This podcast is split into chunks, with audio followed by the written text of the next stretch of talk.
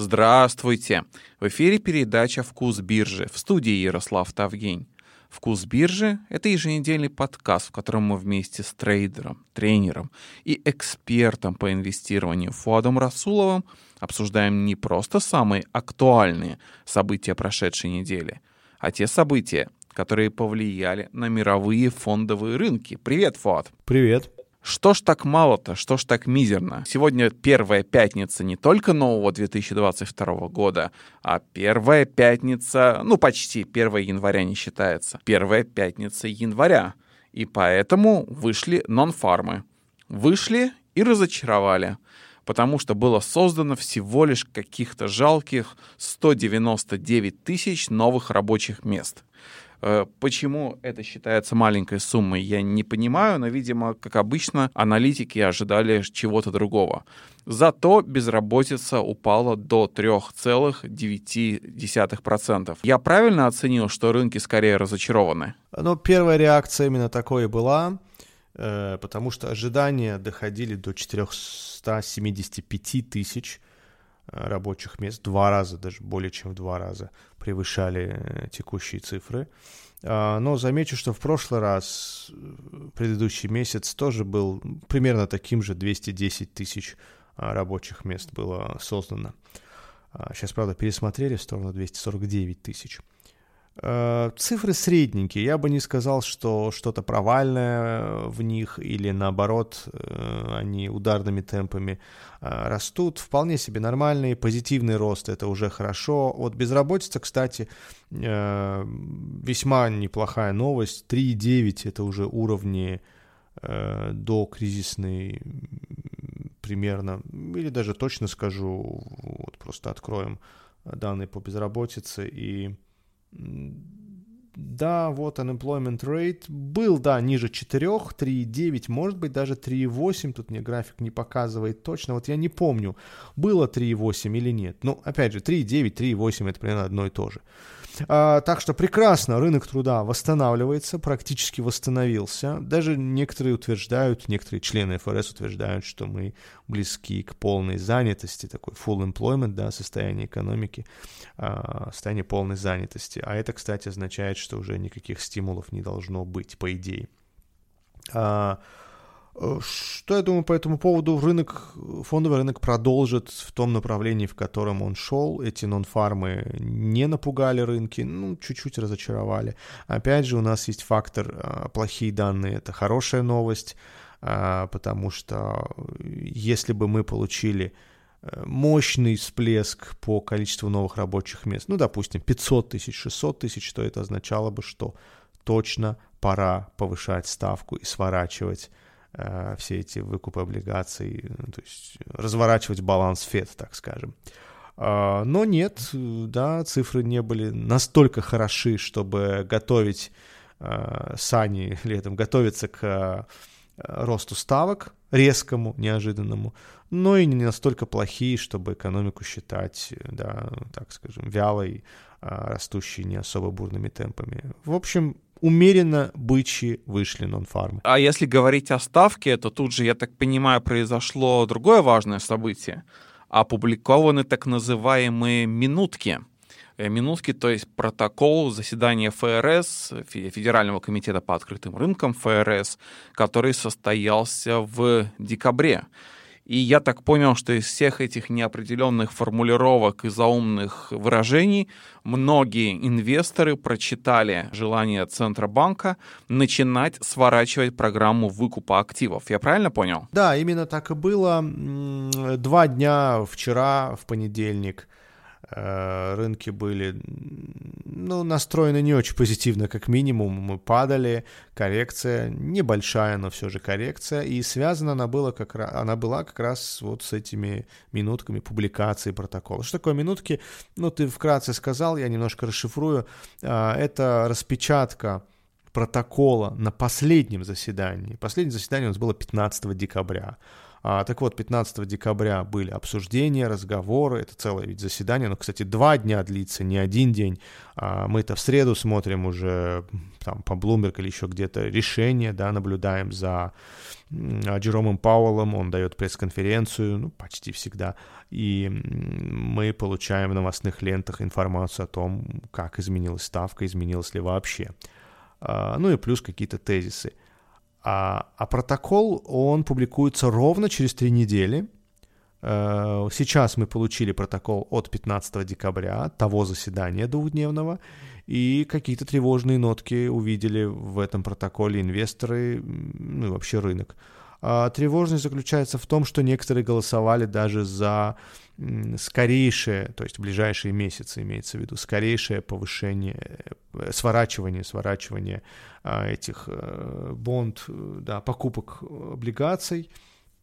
А, вероятно, это должно произойти по их мнению, потому что они вот, в прошлый раз за это голосовали, не все, но некоторые, это должно произойти до повышения ставки. Если рынки ориентируются на повышение ставки в марте и, и позже, а, а эти люди призывали уже в ближайшие месяцы начать сворачивать баланс ФЕД, э, значит, они хотят достаточно агрессивных мер, они хотят э, прям мощного воздействия на инфляцию, как минимум ее не раскачивать, э, не раздувать.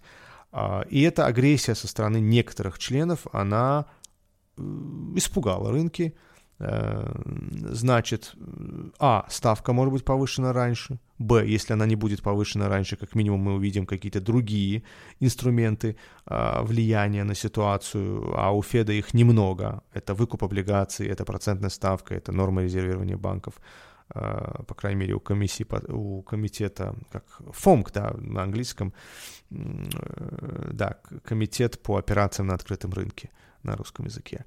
Ну, как обычно бывает, э, да, инвесторы в испуге начали продавать э, акции, распродавать, испугались более агрессивного э, ястребиного настроения Федрезерва, судя по минуткам, а потом забыли. Я думаю, что это не такой серьезный повод. Ну да, кто-то голосовал. Неожиданно большее количество членов ФОМК голосовала за более истребительные меры. Но не факт, что именно так и будет. И вообще, э, вон посмотрите, какие хорошие отчеты, какой хороший тренд, какой, каким хорошим закрыт был четвертый квартал.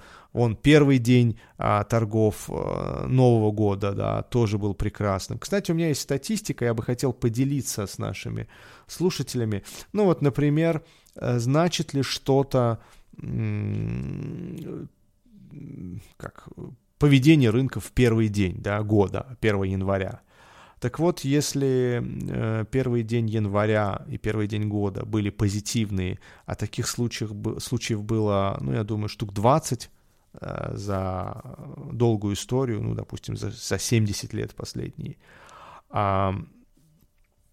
то январь я думаю, тут раз, два, три, четыре, пять, шесть, семь случаев отрицательного января, и остальные из 20, да, всего семь. Остальные, ну, где-то, да, 13-15, примерно, я весь список не пересчитывал, позитивные. А весь год 5 случаев негативного закрытия года после лучшего дня в январе, и все остальные позитивные. То есть есть маленькая вероятность, что эта статистика сработает и в следующий раз, и мы и январь закроем в плюсе, и весь год закроем в плюсе. По крайней мере, история об этом говорит. Конечно, это не тот фактор, на который можно и нужно опираться, мало ли что было, да, а, сто процентов даже если бы статистика показывала рост в январе и рост э, за весь год, я бы на это не полагался, но все-таки вот так первый день торгов позитивно влияет на инвесторов, скорее да, чем нет. А еще одна цифра — если четвертый квартал хороший, будет ли таким же э, позитивным, хорошим, растущим, бычьим первый квартал следующего года? Вот у меня опять статистика. Наверное, 2, 4, 6, 8, да, 20, 20 примерно э, лет разных, э, кварталов, точнее не лет, кварталов разных, ну, начиная там, насколько я вижу, самый старый год, 97-й, вот начиная с 97 -го года, кварталов, которые на 10% выросли и более, четвертых кварталов. И означает ли это, что следующий квартал, первый квартал следующего года, то есть первый квартал 2022 года, тоже будет положительным? Всего два случая отрицательных первых кварталов нового года. И то один из них на 0,1% э, в 2001 году упал. Все остальные случаи, 88% случаев э, окончания четвертого квартала в позитивной зоне означает завершение и первого квартала следующего тоже в позитивной зоне. Uh, ну и следующие два квартала 82% случаев позитивных. И весь год тоже в 70% случаев позитивный. То есть, ну, 70 это не так много, а вот uh, четвертый квартал и первый квартал следующий, да, не четвертый, следующий квартал позитивный, 88, можно опираться на эти цифры в какой-то мере, не, не, не, не all-in, конечно. А еще одна статистика. Оказывается, мы 7 кварталов подряд растем. Такое случалось в жизни, в истории рынков нечасто. Я тут вижу 51, 55, 64, 96, 14, 17, 21. Да, сколько? Раз, два, три, четыре, пять, шесть, семь. Семь случаев. А, когда 7 кварталов и более, тут даже 14 кварталов было в 96 году подряд – а, росли. Так вот, если такое случается, то а, следующий квартал 83% случаев положительный, 6 из 7. Второй квартал, то есть два квартала подряд, 100% положительные. И четвертый квартал, то есть 4 квартала подряд в плюс, тоже 83%. То есть если такой э, ряд случается 7 подряд хороших кварталов, то, скорее всего, бычий настрой никуда не исчезает. Конечно, не факт, мы сейчас такую коррекцию можем дать, да, но вот исторически так и было. Не исчезал никуда бычий настрой на рынке желания, понимание, что вот э, даже по корпоративным доходам был прекрасный квартал. Оно остается, оно резко никуда не улетучится, хотя может, может, это все-таки рынки. История показывает, что э, хороший повод э, держать. И давайте еще две инфографики, я просто озвучу. Ну вот упрощу. Если год дает 25% и выше, и выше, что ждать, чего ждать от следующего года? Мы, как понимаем, S&P в этом году показал 27, 26,9% в 2021 году. Это немало, кстати. Средний индекс, взвешенный, да, индекс S&P 500 показал 27%. Каждый год бы так, да, все бы миллионерами были на самом деле. Было и больше. Было и больше. Например, в 1954 году 45% показал S&P. А в 1975 году 31%, в 1958 38%, так что были и такие годы.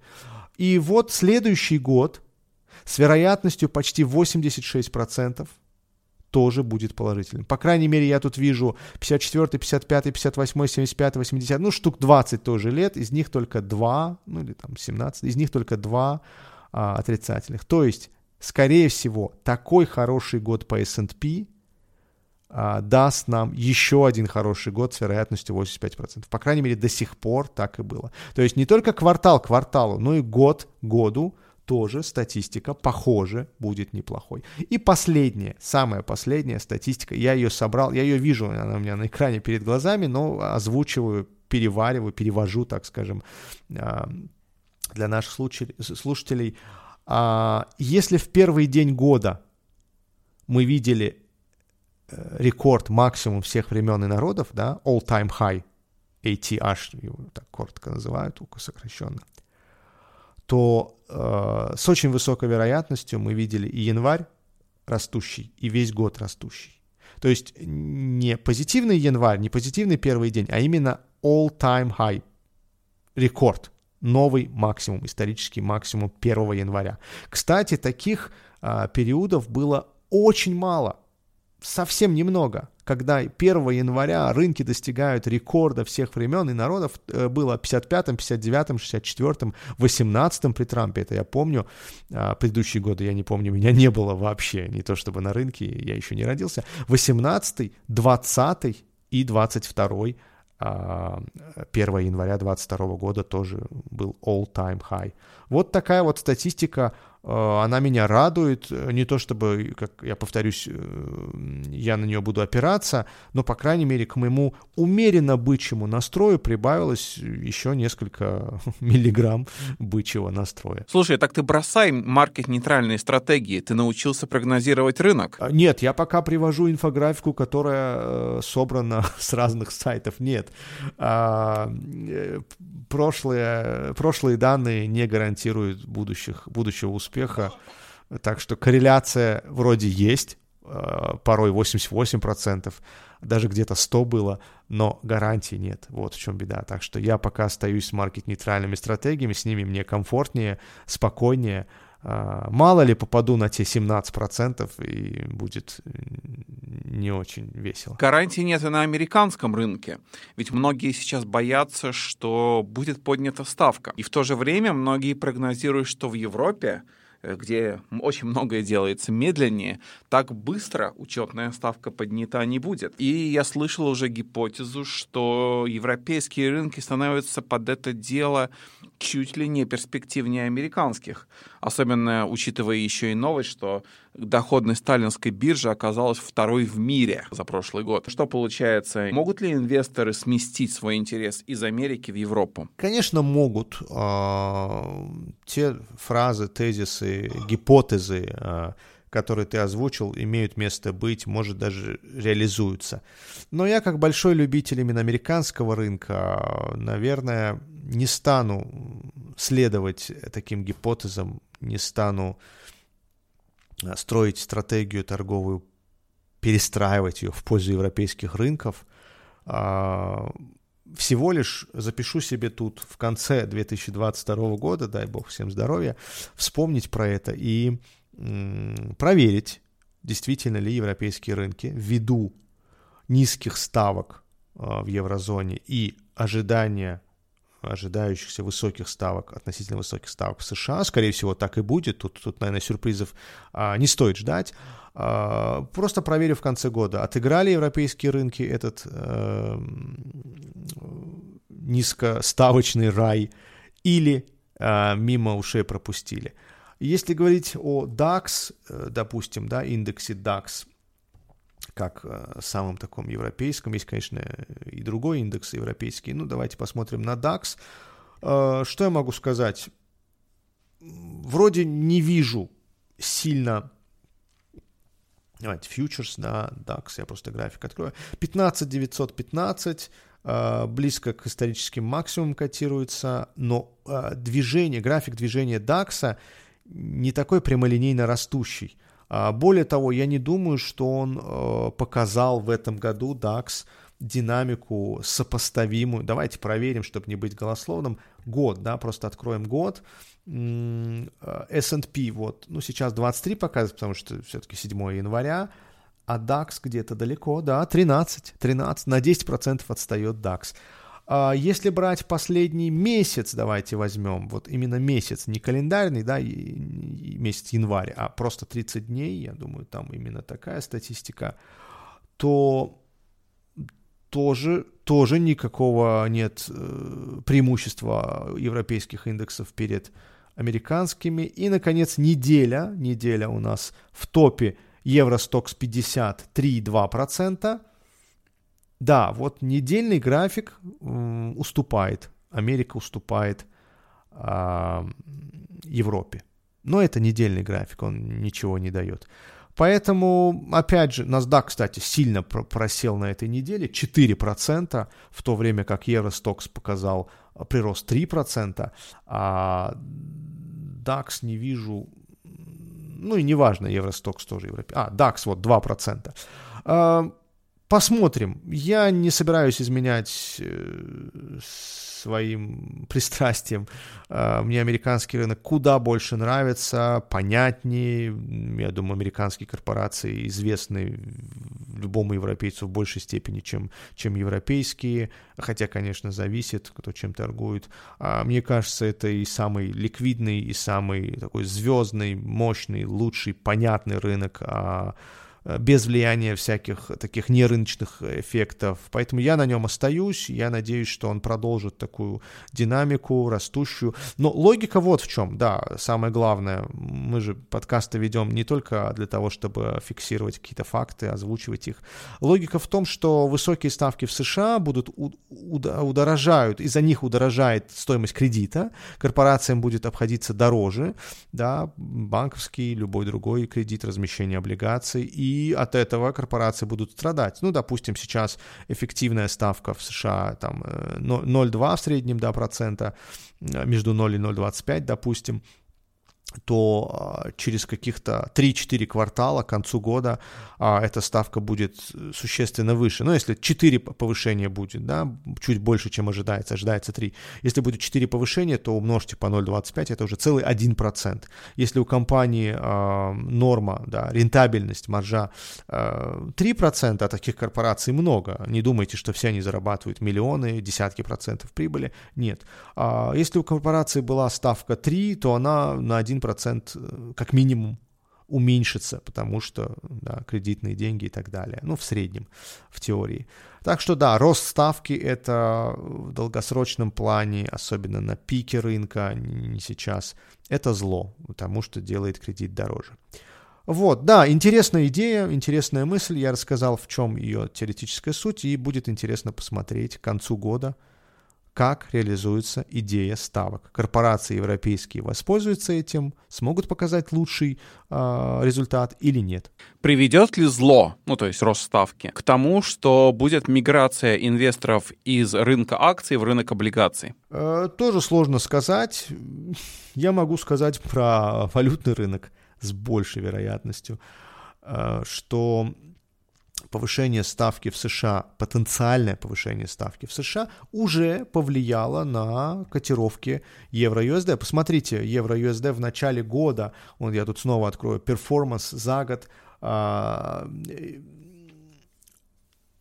7,6% за год евро упало, потеряло. То есть фондовый рынок, э, нет, э, валютный рынок, извиняюсь, валютный рынок уже отыгрывает потенциальное повышение. А тут логика другая. Если в Америке ставки будут выше потенциально, то, конечно же, э, в доллар притоков будет больше. А, ну, где вы захотите держать деньги? В долларах, где ставка в среднем депозитная, ну, допустим, со временем будет там 1 или полтора процента, или в евро, где она нулевая – как была, так и, допустим, останется, да, судя по, по, по текущей ситуации, по прогнозам. Конечно, вы захотите при прочих равных держать деньги в долларах. Вот поэтому приток идет в доллары. Все валюты потеряли против доллара. Японская иена 10% GPI, э, австралийский доллар, евро, новозеландский доллар. То есть доллар американский вырос как раз большей частью на ожиданиях а, вот этой агрессивной, ястребиной монетарной денежно-кредитной политики а, Федеральной резервной системы. Приток в доллары уже начался, и он, скорее всего, будет продолжаться, долгое время держаться, потому что в Европе пока и не думают о повышении ставок, даже в ближайшем будущем, а в Америке, я думаю, в марте мы можем легко, особенно если через несколько дней, кстати, публикуются данные по инфляции. Э, буквально, сейчас скажу даже точную дату, когда мы узнаем э, статистику по инфляции в США. CPI индекс, Consumer Price Index, между 10 и 14 января, ровно 12 января э, будет опубликован этот индекс. И вот тогда мы поймем, э, насколько ФРС серьезнее должен задуматься о повышении ставки. Это будет в марте или или, а может даже в январе, знаете, у нас заседание на носу. А, ну, раз уж мы заговорили об этой статистике, давайте я приведу ожидания, статистику, цифры, точнее, по ожиданиям а, рынка по поводу повышения. Ждет ли рынок повышение ставки уже в январе. Ну, в марте понятно, вероятность достаточно высокая должна быть. То есть большая часть инвесторов, спекулянтов все-таки э, а, готовы увидеть в марте повышение. Вот в январе вероятность все еще есть, она 8,1, ну, 8%. А мартовское заседание 16 марта, вот сейчас 26 января будет заседание следующее, 16 марта вероятность повышения ставки уже 70, нет, не 70, не 71 плюс 6, 77-78%. То То есть всего 22% а, за сохранение в марте. Вот вам уже серьезная статистика. Ну и давайте посмотрим середину года 27 июля. Вероятность, что ставка останется на текущем уровне в июле до июля. Всего 2%. Рынок почти уверен, что ее повысят один раз, два раза или три раза. А, разные мнения, разные а, вероятности. И конец года давайте я озвучу. 14 декабря 2022 года. Надеюсь, мы с вами встретимся тут. 0,3%, что весь год ставка будет на том уровне, на котором она сейчас. То есть практически нулевая. Рынки уже заложились даже на мартовское повышение. Повышение ставки произойдет не раньше марта, ну или в январе. Вот на этой неопределенности мы сейчас и закончим. Спасибо.